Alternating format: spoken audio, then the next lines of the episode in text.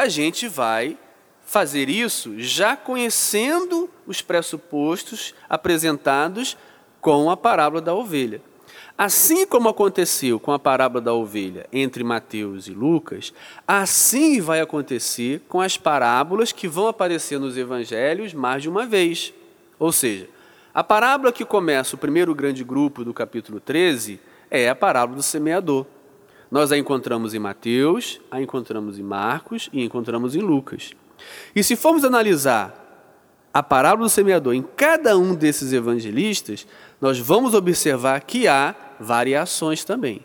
Pequenas, às vezes quase imperceptíveis, mas tem variação sim. Porque cada um autor, seja Mateus, seja Marcos, seja Lucas, vai utilizar a parábola do semeador num contexto discursivo diferente do outro.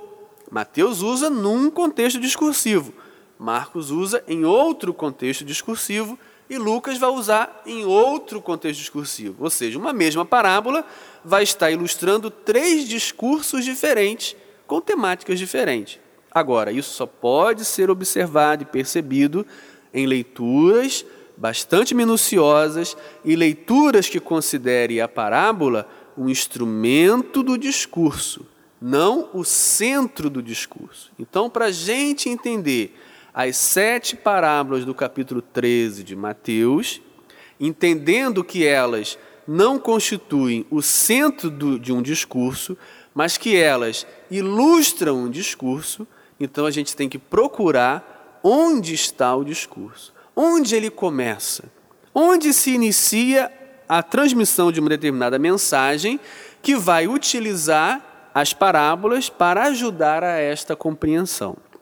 Bem, para isso, teríamos que retroceder do capítulo 13 até o capítulo 11, onde a gente vai começar a observar que as parábolas, as sete parábolas de Mateus 13, estão inseridas num contexto discursivo maior que começa no capítulo 11, verso 2.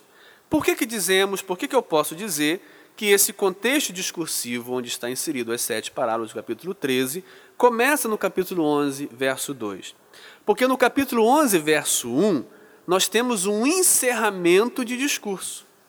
No capítulo 11, verso 1, diz assim: Tendo acabado Jesus de dar essas instruções a seus doze discípulos, partiu dali a ensinar e a pregar nas cidades deles. Nós temos aqui nesse capítulo 11, verso 1, um marcador de finalização de discurso, tendo Jesus acabado de dar essas instruções. Essa frase, com pequenas variações, vai aparecer cinco vezes no Evangelho. No final do Sermão da Montanha, está ela lá. Aqui no capítulo 11, verso 1, que finaliza a instrução aos doze, ela aparece novamente. No final das sete parábolas do capítulo 13, ela aparece de novo no capítulo 19, verso 1, que encerra o discurso pequen... do... sobre os pequeninos do 18, também essa frase aparece. E no final do discurso apocalíptico, capítulo 26, verso 1, porque o final não é o 25, ou o último versículo do 25, mas o final é o 26, 1, no 26, 1 também aparece essa frase, concluindo Jesus esse discurso. Então, essa frase, Acabando Jesus de falar isso, ou concluindo Jesus essas palavras, é um marcador textual de encerramento daquilo que acabou de ser dito. Automaticamente, o que se segue é outro assunto. Então, por isso podemos dizer, entre, outros, entre outras razões, que o capítulo 11, verso 2, inicia-se um pensamento. Que pensamento inicia-se ali? Então, vamos olhar.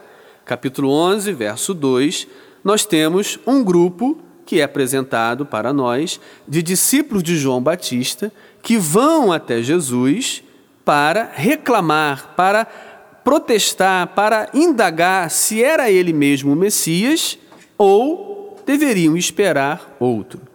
Bem, a gente não pode ler essas palavras ou esse texto sem um outro pressuposto importante que eu estou tomando aqui para a leitura do Evangelho.